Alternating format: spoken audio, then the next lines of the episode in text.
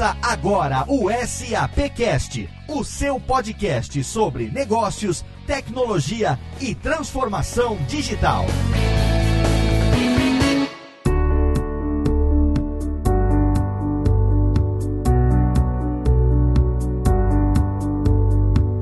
Seja muito bem-vindo. Eu sou Léo Lopes e está no ar mais uma edição do SAPcast, o nosso encontro para falar sobre negócios, tecnologia e transformação digital. Hoje trazendo mais um episódio do HR Connection Cast, nosso oitavo episódio, onde nós discutimos assuntos extremamente relevantes relacionados a HR, ao recursos humanos, é claro. E no programa de hoje a gente tem aqui uma realidade que veio para ficar e que é um desafio para os líderes das empresas, que é gerenciar equipes de trabalho no modelo híbrido, onde parte da equipe está em home office por essa nova realidade que a gente está vivendo e agora parte da equipe começa a voltar para o escritório. O home office é sim uma realidade que veio para ficar, pelo menos é isso que muitos colaboradores gostariam. Inclusive, uma pesquisa da Faculdade de Economia e Administração da Universidade de São Paulo aponta uma aceitação e também o grande potencial do trabalho remoto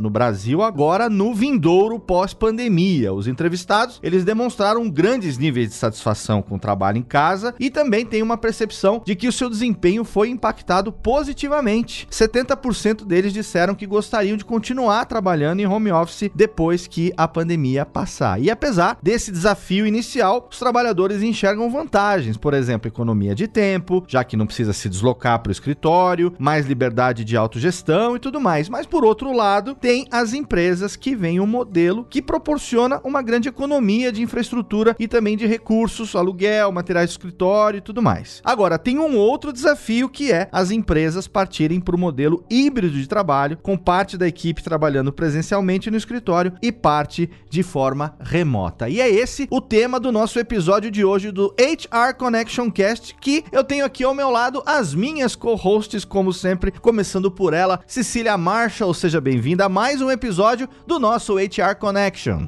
Olá, Léo. Olá, caros ouvintes. É sempre um prazer estar aqui com vocês. Esse episódio nós temos convidadas espetaculares e o tema não poderia ser mais atual: o modelo de trabalho híbrido, parte no escritório, parte remoto. Exatamente, Cecília. E a gente tem de volta ela, nossa co-host, que está aqui hoje, não está tomando vinho hoje ainda não, porque não tá frio, né? Pauline Faria, seja bem-vinda mais uma vez ao HR Connection. Bom ter você de volta. Oi, Léo, bom dia. Não estou tomando vinho porque tá muito cedo. É, logo, ah, é. logo. a gravação, se fosse à noite, nada impediria de ter uma tacinha nas mãos, com certeza. Não é mesmo? Deixa a gente mais criativo. Com certeza. Bom, uma delícia estar aqui com vocês, de volta. Já tava com saudade. E vamos lá, esse tema é super interessante. Ele afeta a maioria das pessoas, nos afeta. Sim. E a gente só tem fera aqui para falar do assunto. Exatamente. Então, Polly, por favor, faça as honras da casa e apresente nossas convidadas especiais pro ouvinte do HR Connection. Vamos lá. Beia Carvalho, palestrante futurista. Bem-vinda, Beia. Olá a todos, a todos os ouvintes. Olá, Renice, Kátia, Pauline, Léo, Cecília. Muito obrigada pelo convite. Mais uma vez estou aqui, né? Exatamente. A Beia que é figurinha carimbada do SAPcast, agora aqui também no HR Connection. Muito bom te ver, Beia. Seja bem-vinda. Obrigada. Temos a Kátia Gaspar. A Kátia é especialista de neurociência para líderes, coach e professora da Fundação Dom Cabral. Kátia, muito bem-vinda. Ah, olá a todos, obrigada. Obrigada aos ouvintes por esse convite. É a minha primeira vez aqui e falar sobre o modelo híbrido, eu acho que é uma necessidade agora nessa transformação. Obrigada a todos. Seja bem-vinda, Kátia. Inclusive, tô te adicionando no LinkedIn que eu preciso de umas dicas aí dessa neurociência, viu? Vamos trocar, eu tenho Vai prazer ser- em levar neurociência para todos. Vai ser muito útil para mim aqui também na empresa. Léo, e a gente tem também Renice Pombani Tom. Ela é gerente de recursos humanos do INSPER. Só fera. Bem-vinda, Renice. Olá, pessoal. Muita gratidão estar aqui com vocês, todos feras. Tenho certeza que o nosso bate-papo vai ser bem gostoso e que a gente vai trazer muita coisa legal para vocês. Muito obrigado, Renice. Seja bem-vinda juntamente com a Kátia e com a Beia. E é com essas especialistas que a gente vai conversar hoje sobre home office e gestão do trabalho no nosso oitavo episódio do HR Connection Cast.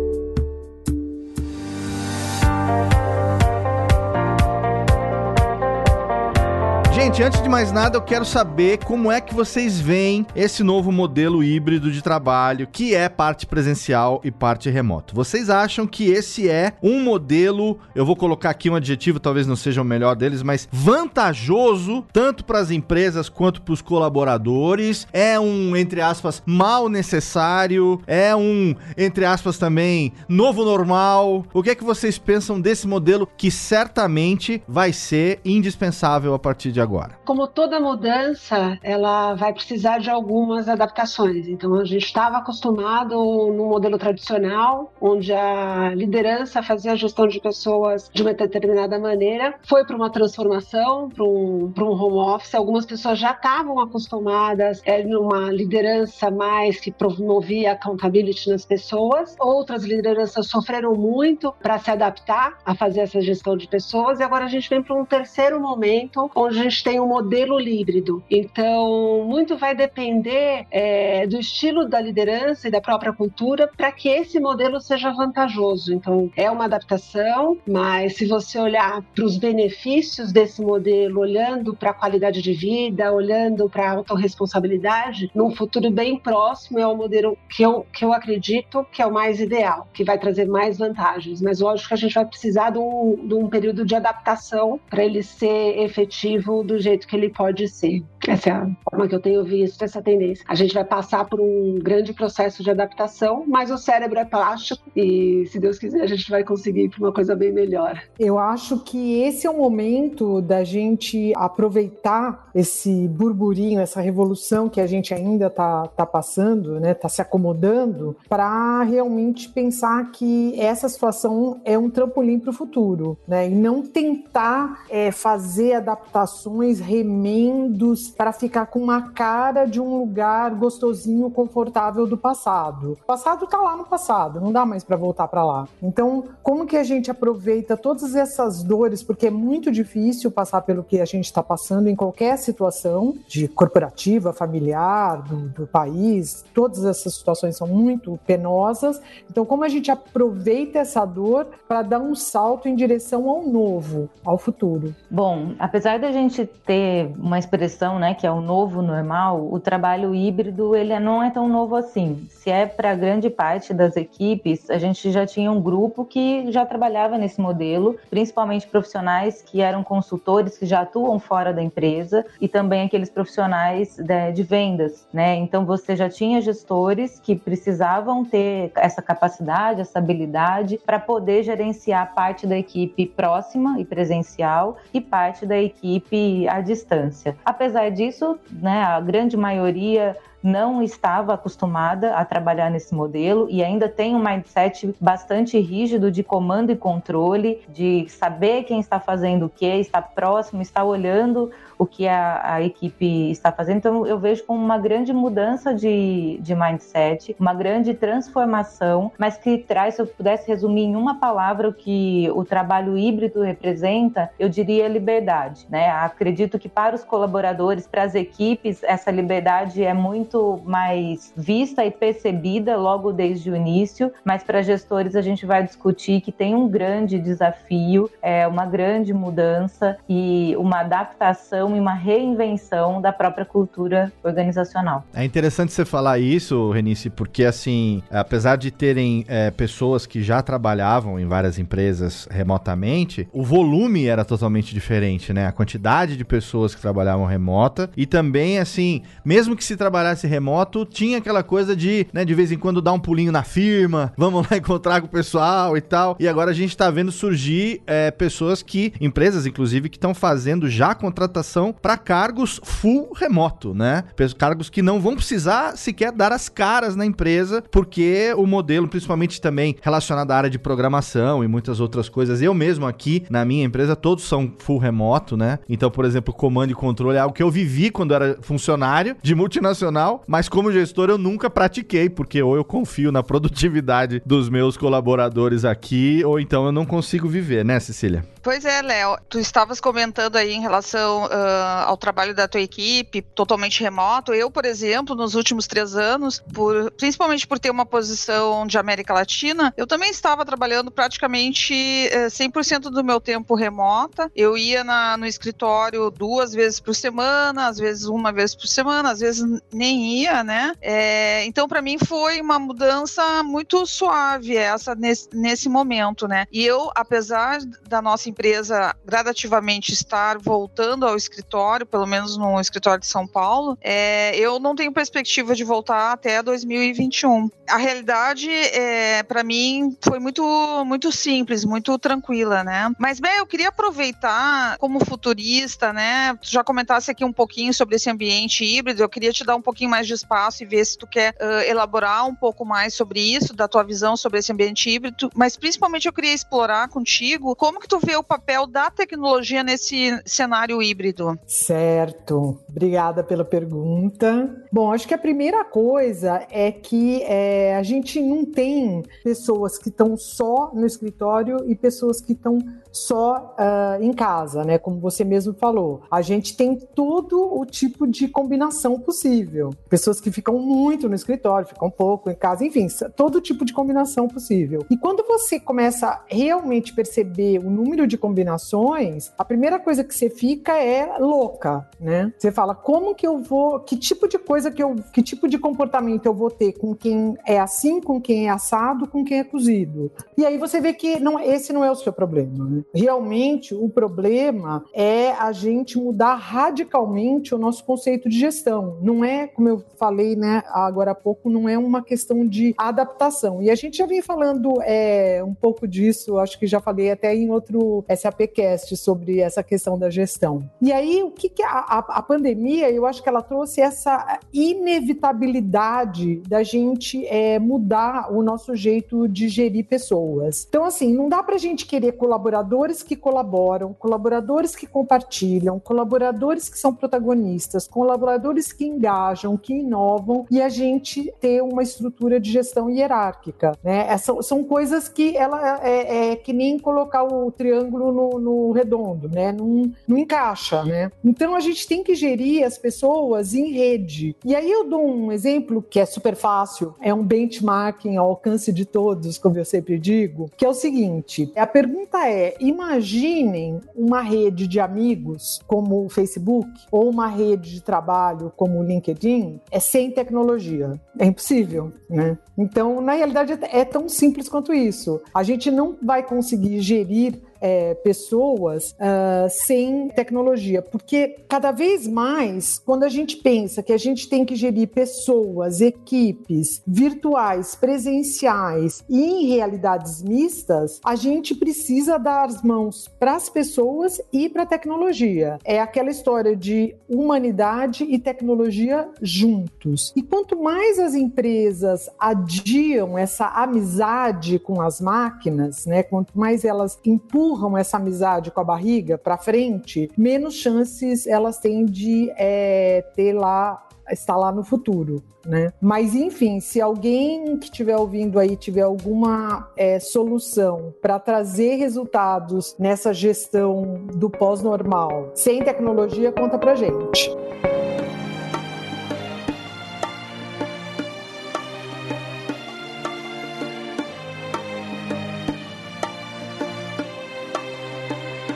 O surgimento desse novo modelo híbrido só reforça o quanto que o RH está em constante transformação, né? Então, não existe um manual definitivo para a gestão de pessoas. Então, esses bate-papos, a troca de experiências nas comunidades de gestores nunca foram tão importantes, né? É, é realmente um aprendizado constante. Agora eu queria saber como que os gestores vão conseguir alinhar e gerir pessoas trabalhando em modelos diferentes, uma em casa, outra no escritório, o quanto que esse modelo agora agora vai ampliar as necessidades que já existiam das empresas que já tinham esse modelo híbrido antes, mas numa proporção diferente. Qual que é o melhor modelo para a gente gerir pessoas daqui para frente, gente? Eu gosto muito dessa troca que está acontecendo entre todas as empresas, todas as organizações, para conseguir definir quais são as melhores práticas. Mas o que eu acho mais interessante quando você olha nas melhores práticas é que cada cultura tem a sua própria identidade. Então, algumas práticas vão funcionar, outras práticas não vão funcionar. Você vê é, práticas de sucesso, muitas vezes elas podem ser adotadas em algumas empresas e se elas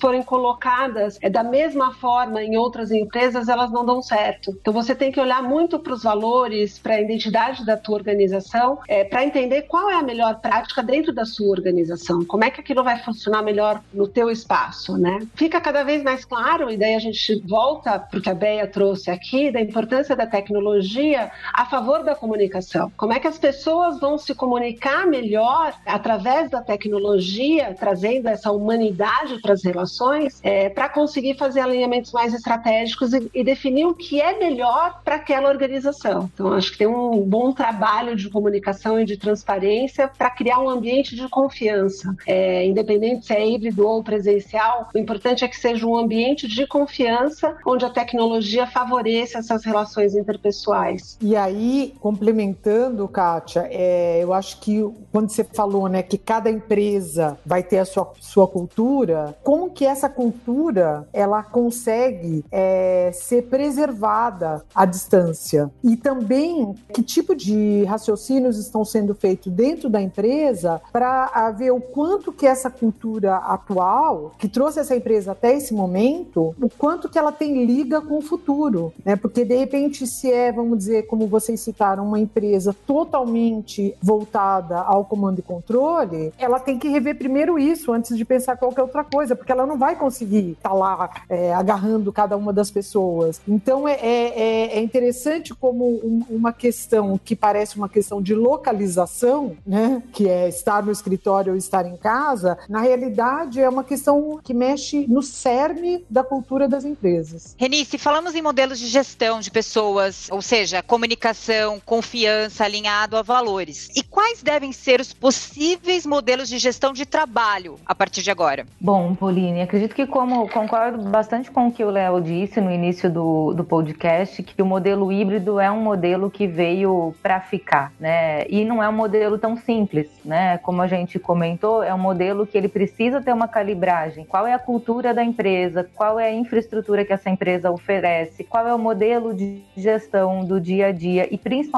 o quanto essa empresa vai investir em uma mudança de tecnologia, é um investimento em tecnologia e um investimento em capacitação de seus gestores, né? Eu acredito que essa, esse novo modelo de gestão, ele vai acontecer em ondas. Então eu vejo muitas empresas fazendo pesquisas com seus colaboradores, até para poder obter o que, que é, o que, que vai garantir um melhor engajamento e o que, que eu vou conseguir com esse colaborador ao longo do tempo, quanto que ele vai estar alinhado ao que a gente quer, versus o quanto a gente tem possibilidade e liberdade para fazer isso. Eu tenho acompanhado algumas empresas, principalmente que têm clientes, né, e colaboradores que atuam diretamente nos clientes, que ainda não conseguiram fazer essa mudança para o híbrido tão simples, porque to, desde que desde o início da pandemia, os colaboradores continuaram atuando nos clientes, mesmo com todos os protocolos aí de segurança e de saúde. Então, acredito que mesmo com um plano de retorno que a gente vá voltando é, vagarosamente, isso deve acontecer ainda em algumas ondas. Eu diria que o principal é você tomar cuidado. O que, que a gente tem como gestão e como é, técnicas para que a gente, em primeiro lugar, não deixe que as pessoas se sintam isoladas, porque esse é um grande diferencial. A gente sabe que alguns gestores acabam dando preferência e incluindo em projetos e até atribuindo novas responsabilidades àqueles colaboradores que estão mais próximos. Então, os gestores também não estão presentes, né? Então, se eu acabo privilegiando colaboradores que estejam comigo trabalhando no dia que eu venho para o escritório, isso pode ser um perigo. E a segunda coisa é a colaboração. Como é que a gente incentiva a colaboração? E aí eu sou totalmente de acordo com a Bé ideia, se você não investir em tecnologia, você não vai conseguir essa colaboração à distância. Porque mesmo você tendo várias possibilidades de ferramentas, você também precisa priorizar. A gente se comunica por onde? A gente utiliza quais são as prioridades? Por onde que a gente consegue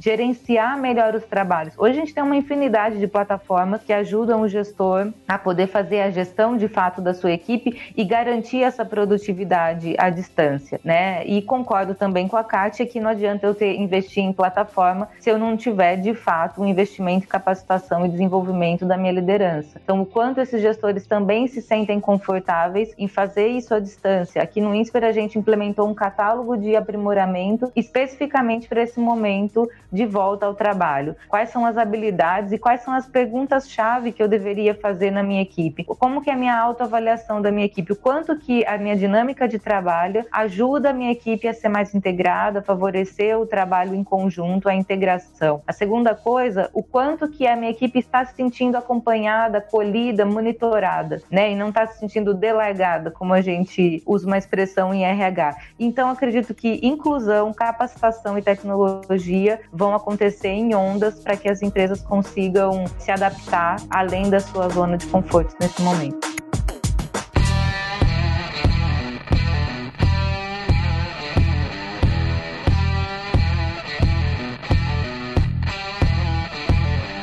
A gente já viu, a gente sabe, a gente já falou aqui, inclusive no HR Connection em programas anteriores, que empresas que oferecem uma experiência excepcional aos seus colaboradores geralmente apresentam aumento na produtividade, aumento na rentabilidade, além, é claro, da redução da rotatividade, né? Conseguem também fazer a manutenção dos seus talentos e tudo mais. E muitas vezes essa questão da experiência, ela também se aplica a ambiente de trabalho, ao local de trabalho, a benefícios benefícios, a, enfim, situações que acontecem dentro do escritório, né? Que fazem a pessoa até se sentir mais confortável, né? A gente tem os benefícios trabalhistas, mas a gente tem também aquela coisa do ambiente saudável, salutar para a pessoa trabalhar. E é claro que colaboradores satisfeitos igual a empresa, né, crescendo e cada vez melhor. Como é que isso vai funcionar nesse modelo de gestão híbrida? Vocês acreditam que vai ter uma diferença na satisfação dos colaboradores que estão trabalhando em casa versus aqueles que estão estão no escritório. Como que fica essa questão da experiência do colaborador nesse modelo que vai ser cada vez mais comum? Eu acredito que a experiência do colaborador positiva, acredito que vai depender do quanto esse colaborador tem poder de escolha, né? O trabalho híbrido, eu tenho lido algumas coisas que diz que ele significa eu poder escolher aonde e quando eu vou trabalhar. E nem sempre vai ser simples assim, nem sempre a gente vai ter essa possibilidade de fazer essas escolhas. Nem todas as empresas vão estar nesse momento. Então, se por um lado a gente tem economia de tempo com translado, a gente tem é, redução de custo nas empresas, a gente por outro tem necessidade de adaptação ao seu ambiente familiar para que você tenha um espaço salutar para poder trabalhar. Eu acredito que as pessoas também sintam falta de estar no ambiente de trabalho e ter todas as, as tecnologias disponíveis e você conseguir ter esse equilíbrio entre a vida pessoal e a vida familiar. Algumas Algumas pessoas dizem trabalhar em casa parece que eu não descanso, porque eu não consigo é, me organizar nem para almoçar, né, para fazer as minhas pausas, eu não consigo dividir. Agora eu estou trabalhando, agora eu estou numa reunião e nas atividades e, e relações domésticas. Então depende também se por um lado você tem essa liberdade de escolha, por outro você precisa de muita disciplina para conseguir que essa experiência seja positiva. E acredito sim que é uma obrigação da empresa também ajudar as pessoas pessoas a desenvolver essa disciplina, esse controle, essa organização. Acredito que tem muitas ferramentas que ajudam desde gestão até a tecnologia para que as pessoas consigam ter essa maior harmonização entre ambiente familiar e profissional. Kátia, e como que você acha que os líderes podem proporcionar uma melhor experiência a esse colaborador quando a empresa adota este modelo que a gente está comentando, híbrido? Esse é o grande desafio da liderança hoje, dessa transformação de de sair de um modelo de comando e controle onde as relações eram de dependência. Eu dava a estrutura, eu te dava as tarefas, você tinha que obedecer, querendo ou não, e você era punido ou recompensado se você se comportou de uma maneira certa ou errada. Então, isso vem do behaviorismo, vem da revolução industrial e era um modelo que foi permeando a filosofia de gestão ao longo dos últimos 100 anos. É, eu falo que a, a, pandemia foi quase um presente para mostrar que esse modelo de, de gestão não funcionava mais, né? E essa relação de dependência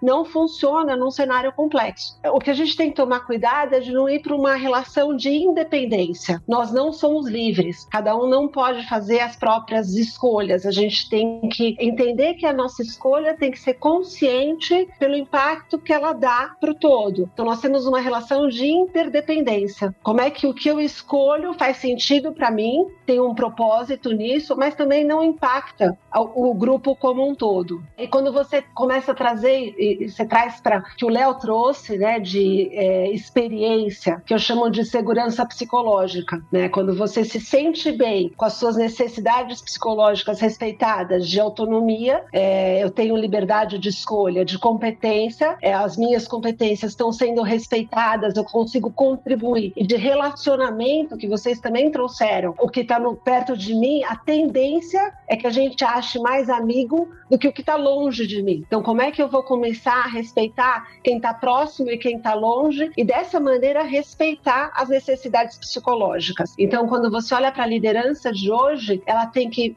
fomentar um estilo de gestão onde respeita a satisfação das necessidades psicológicas. É, eu estou dando autonomia, está fazendo sentido, está claro o que eu estou passando para as pessoas, o que precisa ser feito e como a gente precisa se organizar. Eu estou valorizando os talentos de cada um e estou levando eles para um desafio ótimo, porque quando a pessoa não está sendo desafiada na competência dela, ela entra em tédio. Então, imagina uma pessoa em casa que não está podendo contribuir com o que ela faz bem, ela vai perder performance. Então, eu estou conseguindo olhar para a performance individual de cada colaborador, mesmo ele estando distante, e daí a gente traz essa parte de cultura. Ele é considerado um amigo, né? Ele pertencendo a esse ambiente mesmo distante, porque o que faz a gente estar próximo não é a gente estar um do lado do outro, é a gente sentir que a gente pode confiar no outro, que a gente faz parte de uma organização, que a gente faz parte de uma empresa. Então esse é o grande desafio da liderança, né? Como é que eu saio é, do modelo de dependência onde eu controlava todo mundo, e passo a provocar muito mais esse respeito pela satisfação das necessidades sociais. Então, Kátia, agora a gente consegue perceber mesmo, né? Tá muito em evidência a diferença entre um líder e um chefe, né? A diferença de liderar e chefiar. Eu acho que agora é o momento que a gente percebe essa diferença. Esse é o grande momento. Assim, os líderes que já vinham fazendo isso estão se adaptando muito melhor a essa transição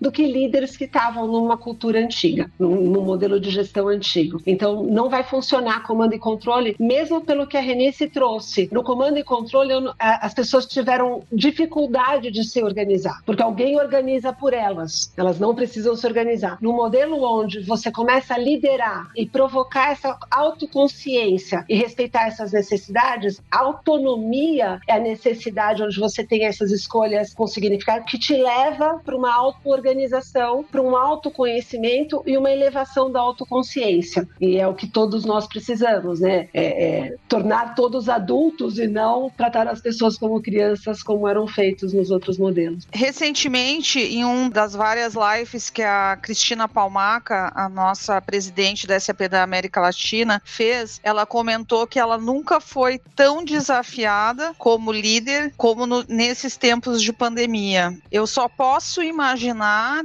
o quanto quanto a todo líder teve que ir muito além, porque todo líder também é mãe, também alguns tiveram que fazer homeschooling, alguns também tiveram que cozinhar, limpar suas casas, e ao mesmo tempo é, liderar grandes empresas. Liderar grandes empresas, obviamente, não só atingir seus resultados econômicos, mas principalmente em manter e estabelecer um motivacional da equipe, para que né, a vida fosse entrando pouco a pouco no seu normal. Então, realmente, nunca, como nesses tempos, se pôde ver os grandes líderes. Cai um outro paradigma, né? Que vem a responsabilidade é do líder, o líder motiva, o líder vai para o resultado, o líder não sei o que, e viram que o líder também é gente. Ele também está no meio de tudo isso. E como é que ele compartilha com todo mundo e nós estamos buscando resultado e não só eu, líder, preciso organizar todo mundo. E num cenário complexo, essa é a necessidade. Todo mundo seja capaz de dar o seu melhor. Essa palavra dependência, né, é, me leva ao o que, que a gente tem que esperar do futuro, né, que é essa mudança das motivações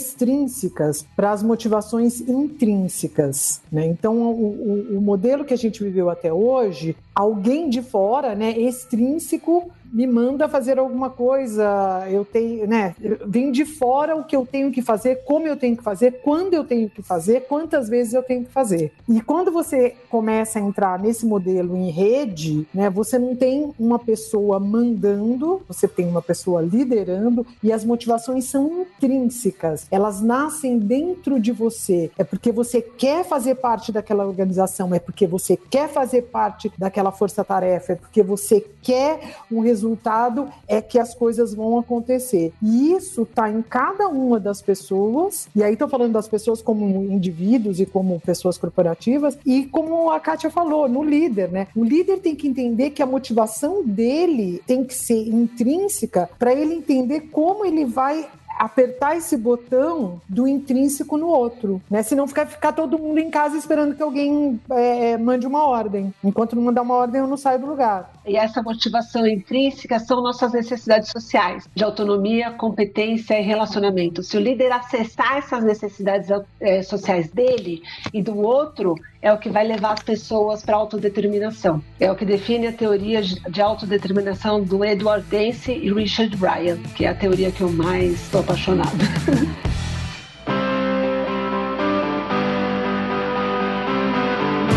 chegamos aqui ao nosso bloco final e eu quero aqui fazer a pergunta de um bilhão de reais para vocês, que é o seguinte, ó. Diante de tudo que a gente conversou, vocês acreditam que esse modelo híbrido, que a gente sabe que já existia, mas que vai ser intensificado e vai ser uma realidade sem volta a partir de agora, né? Que vai ser uma te... vai deixar de ser uma tendência para ser uma realidade. Ele vai funcionar? Se vai funcionar, qual é o ponto chave ou seja, no que, que os gestores e as empresas precisam focar, o ponto fundamental de foco da liderança para fazer com que esse modelo dê certo, meninas? Vai funcionar para as empresas que investirem em tecnologia e quebrarem paradigmas de gestão. Se continuarem como faziam antes, como diz a Beia, tentando se adaptar ao novo, não vai funcionar. Podem fazer uma colocação cada uma também, Beia e Renice, por favor. Olha, para mim o ponto chave é compreender que existe uma camada de insegurança, uma camada de medo, de desequilíbrio, de ansiedade, uma busca pelo novo momento em cada uma dos, das 7 bilhões de pessoas que estão no mundo. E nós, como pais, como amigos, nós, como líderes, nós temos que endereçar o engajamento das equipes e a cultura das empresas, é, levando em consideração essa camada produzida pela pandemia. E essa camada muitas vezes é invisível ou às vezes ela é visível e a gente quer jogar ela para baixo do tapete porque é muito complicado lidar com essa camada. Mas é esse lugar, é essa camada que nos une a todos. Entender isso não é fácil, mas fica muito mais fácil se tiver tecnologia. Bom, se vai funcionar, é, a gente sabe,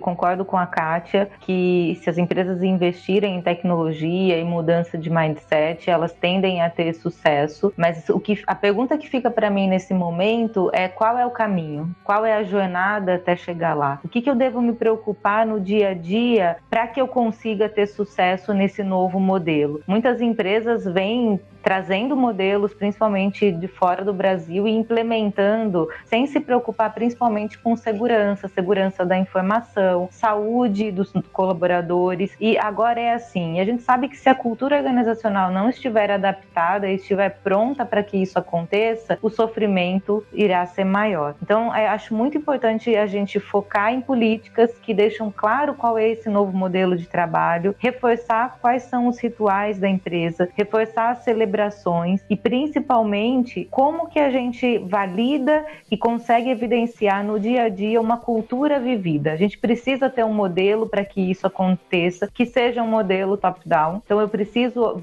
perceber isso, os colaboradores precisam perceber isso no seu dia a dia para que eles tenham o seu lado de contrato psicológico com a empresa acessado. Se eu não conseguir perceber isso no dia a dia, eu não consigo acreditar que aquilo é um propósito, eu não consigo seguir em frente, mesmo que isso esteja colado nas paredes da organização. Eu acredito que esses pontos são bem importantes. E nunca se esquecer que a gente deve ter modelos diferentes para estruturas diferentes. Às vezes, dentro da mesma empresa, eu vou ter um grupo que vai conseguir se dar muito bem com o híbrido, mas outro grupo não vai conseguir e vai trabalhar em um outro formato. E está tudo bem, desde que a gente consiga se respeitar, validar e nunca perder de vista que o importante é a produtividade, saúde mental e a experiência aí do cliente e do colaborador.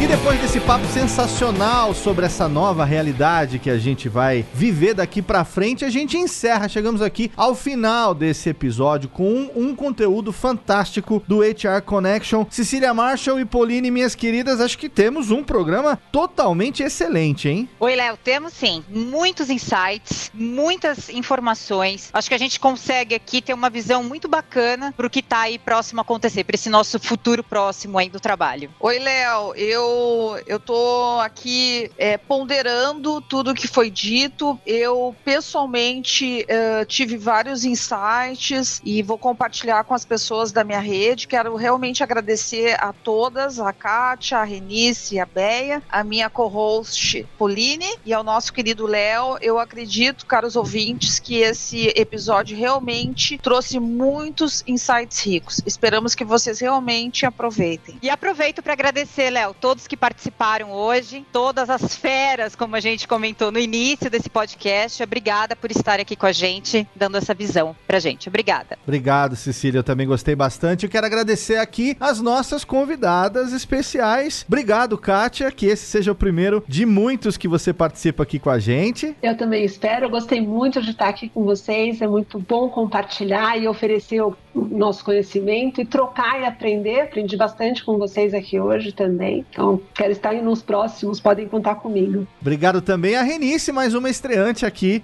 nos podcasts da SAP. Obrigado pela sua participação, Renice. Gratidão também. Acho que foi uma manhã de muito aprendizado. É, e a gente, por mais que a gente já tenha lido, acho que sempre alguém contribui e nos provoca para sair do, da zona de conforto. Muito obrigada. Obrigado e obrigado a você também, que eu tô com saudade de abraçar nos eventos, da gente ficar uhum. trocando ideia ali nos bastidores. Minha querida Andréia Carvalho, sempre um prazer falar com você, meu bem. Eu também tô com saudade das nossas loucuras de SAP. Eu queria agradecer mais uma vez e dizer que a gente sai daqui com, sempre com alguns novos conceitos, mas eu adorei o conceito do contrato psicológico. Obrigada, Renice, que é uma coisa para a gente pensar bastante, né? O quanto que isso traz de segurança para cada um de nós, né, no trabalho. Obrigada. Obrigado, Beia. Lembrando ao nosso ouvinte que os links para as redes sociais, para o LinkedIn, tanto de nós aqui, apresentadores do programa, como das nossas convidadas, estão ali devidamente linkados no post desse episódio que você ouve lá no nosso site sap.com.br e também em qualquer agregador no Spotify, no Apple Podcasts, no Google Podcasts, em qualquer agregador de podcast, você ouve os episódios do SAPcast e o HR Connection, é claro, e a gente também quer saber o que é que você acha sobre o tema de hoje. Então não esqueça esqueça de compartilhar utilizando a hashtag SAPcast para a gente poder monitorar e ouvir o teu feedback também. Lembrando que você pode acompanhar tudo através da fanpage da SAP Brasil no Facebook, também através do Twitter, o arroba SAP Brasil e no Instagram também SAP Underline Brasil. Esses são os canais para você interagir com a gente. Continue acompanhando o SAPcast porque muito em em breve a gente vai estar de volta com mais episódios especiais com especialistas do grupo HR Connection para a gente falar, como sempre, sobre o futuro do RH. Então contamos, como sempre, no próximo episódio com o seu download, com a sua audiência. Um abraço e até lá. Para mais conteúdo SAP, acesse sap.com.br.